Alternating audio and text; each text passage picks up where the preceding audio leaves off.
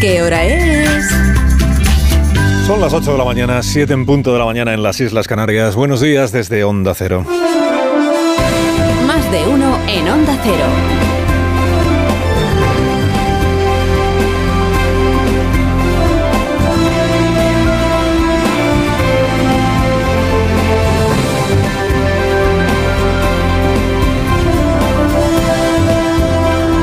Como están, bienvenidos a una nueva mañana. Mañana de radio, estamos en el 28 de septiembre del año 2023.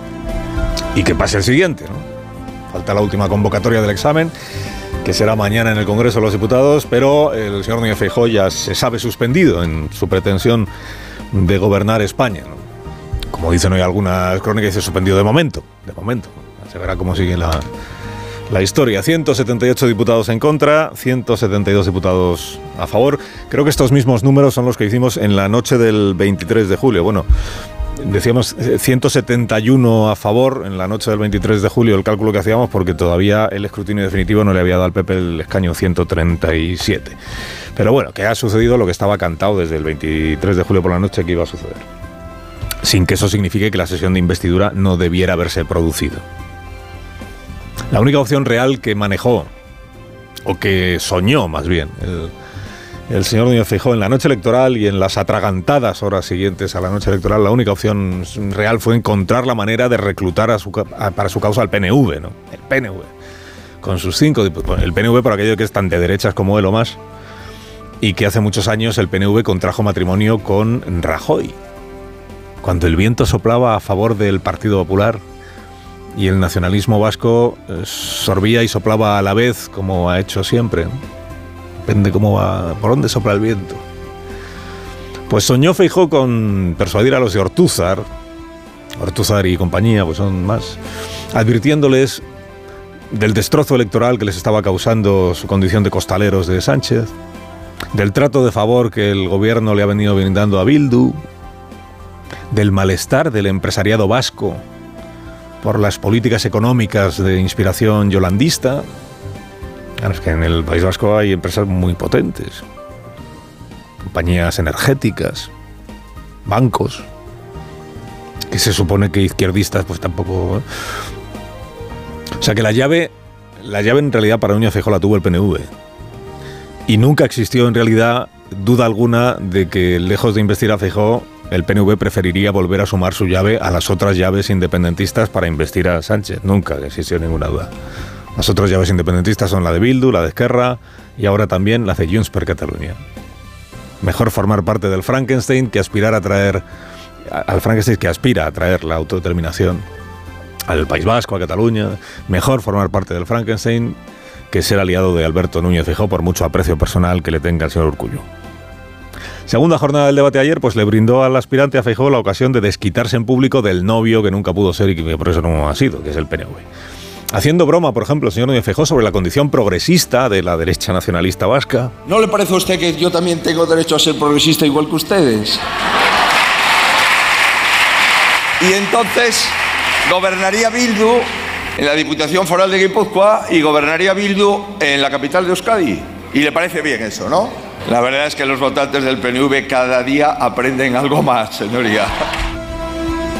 Si yo fuera progresista, decía Feijóo, no estarían ustedes gobernando una diputación, que gobiernan porque yo lo he decidido. Bueno, y refutando también Núñez Feijóo la coartada de que el PNV no le inviste a él porque va de la mano de Vox. Esta coartada ya intentó refutarla Feijóo a primeros de mes, cuando persuadió a Santiago Abascal, y lo consiguió, le persuadió de que no exigiera formar parte del gobierno, que no exigiera ministerios para eh, votar sí a la investidura. Quiero el voto de Vox, pero para que no me digan que va a ser un gobierno de coalición con Vox, eh, Abascal, quédate fuera. Y admite que, o acepta que te quedas fuera. Y, lo consiguió el PP, pero. Y, eso es lo que dijo Feijóo, dijo "Oye, que será un gobierno solo del PP. Solo, juro que solo del PP. Pero el PNV no se movió.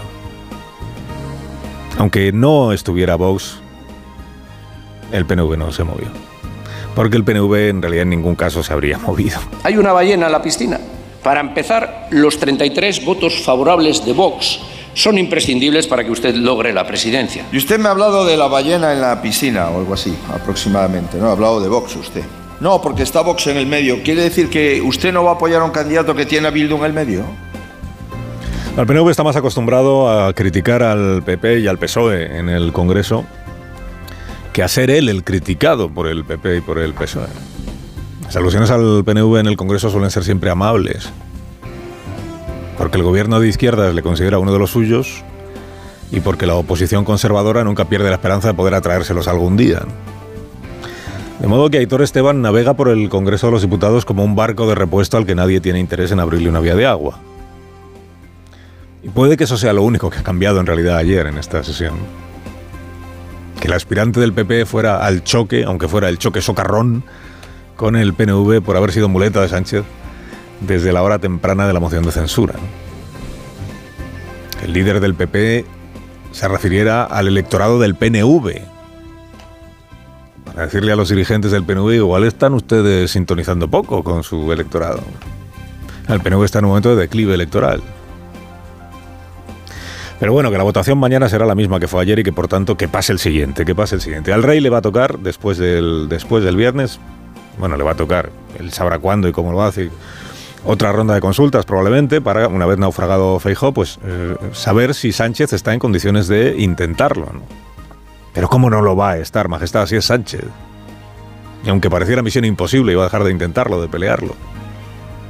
Y la verdad es que imposible dejó de parecerlo desde que acogió en su seno eh, primero a Esquerra Republicana, a gran familia socialista. Primero acogieron a Esquerra Republicana como uno de los suyos, gobierno progresista. Después acogió en su seno a Bildu como uno de los suyos.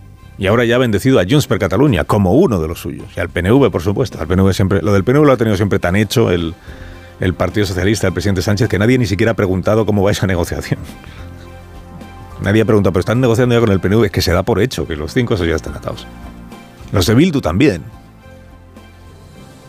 Bildu fue protagonista la legislatura anterior de este proceso de blanqueamiento y homologación que ahora le toca a Junts per Catalunya.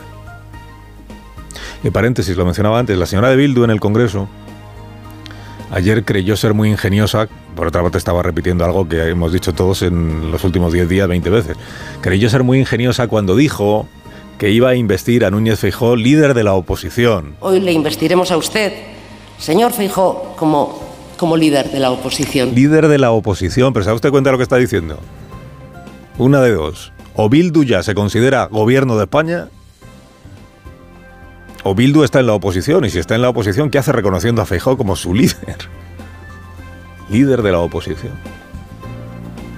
Lo previsible es que el rey le diga a Pedro Sánchez que lo intente, que, que pase el siguiente, claro. O sea, ¿cuántos diputados te han garantizado ya tu voto, Pedro? Pedro dirá en público o en privado, vamos a porque no es lo mismo. En público o en privado. Porque en público a día de hoy Sánchez tiene 152 votos confirmados, creo. Son los suyos y los de Sumar. Bueno, 153, que Coalición Canaria ya está ahí ofreciéndose.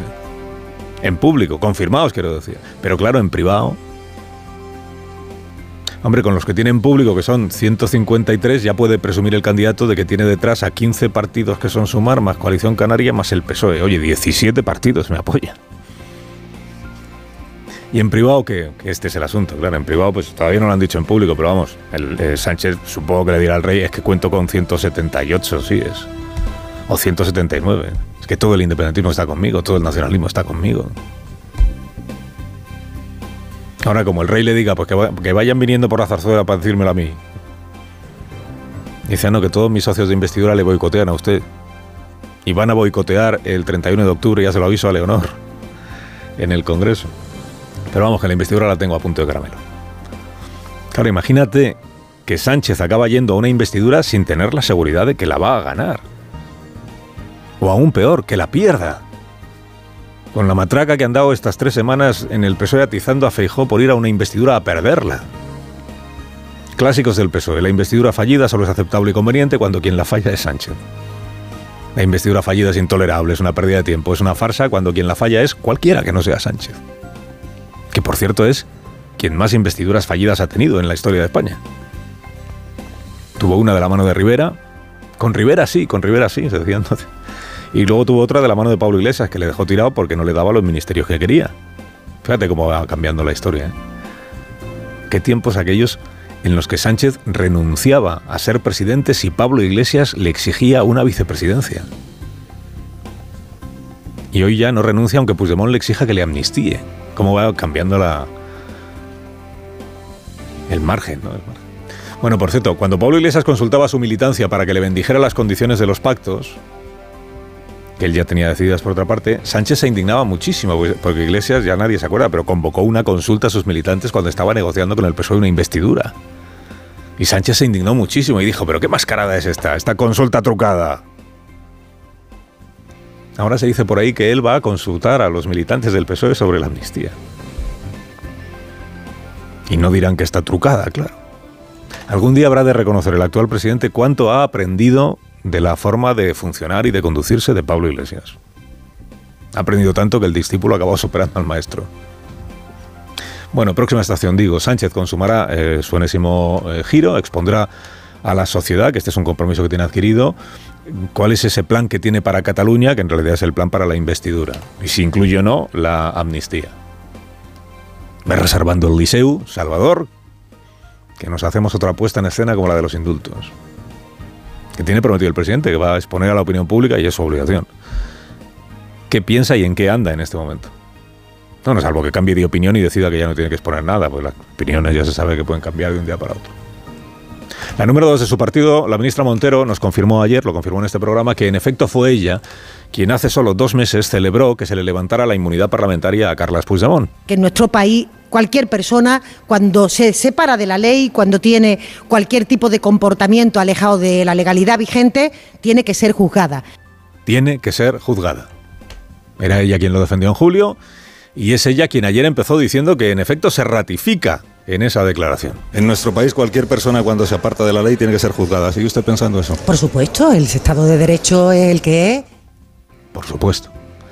El Estado de Derecho. Pero luego, pero luego, pero luego. Pero luego ya dijo que bueno, que bueno, que ya, que ya veremos. Eh, ¿Ha cambiado usted de opinión de julio a hoy o no? Es que le insisto, es que le insisto. Le insisto en que en aquel momento lo que se estaba poniendo en tela de juicio era la calidad de la justicia española y por tanto algunos que pensaban que los tribunales europeos le iban a quitar la razón a la justicia española. Y eso incluye poder eh, abortar una causa judicial que está sin terminar, que es la que afecta a Carlos Puigdemont. Eso incluye que la política tiene el margen para la política, la justicia tiene el margen para la justicia, el poder ejecutivo para el poder ejecutivo y el legislativo para el legislativo. Total, sigue pensando que quien se aparta de la ley tiene que ser juzgado, pero hay margen político para que se, quien, es, quien se aparta es Puigdemont, pues no tenga por qué ser... No sé si se entiende bien la posición, ¿no? Del, es un poco lo del diputado que ayer votó eh, no cuando quería votar sí y, y a lo que dijo sí es a que mm, votaba no. Sancho sí, no. Esto, He dicho Sancho sí. Sancho sí, no. esto. Sí, no, es- pues lo de la amnistía lo mismo, ¿eh? Amnistía sí, no. He dicho no, sí, no. San- los Sanchos somos todos Sánchez ahora, o sea que el- si era que no y ahora es que sí, pues votamos sí, aunque pensemos que no. En breve sabremos, si es que no lo sabemos ya, cómo respira el presidente en funciones. Se habla mucho estos días de la medida de gracia de Sánchez a Puigdemont. Puigdemont lo ve justo al revés, claro. Dice que es él quien va a tener una medida de gracia con Sánchez, apuntalando o completando su escaso resultado electoral con siete diputados que voten a favor de la investidura. Que pase el siguiente. Feijóo suspendió el examen, no será presidente, pero su entorno se declara encantado de cómo ha ido su no investidura. Como dice la prensa afín, no ha ganado la presidencia, pero se ha ganado el liderazgo del PP y de la oposición. El liderazgo del PP y el liderazgo de la oposición. Es son dos cosas que se supone que ya tenía. Prensa afín y descreída, ¿eh?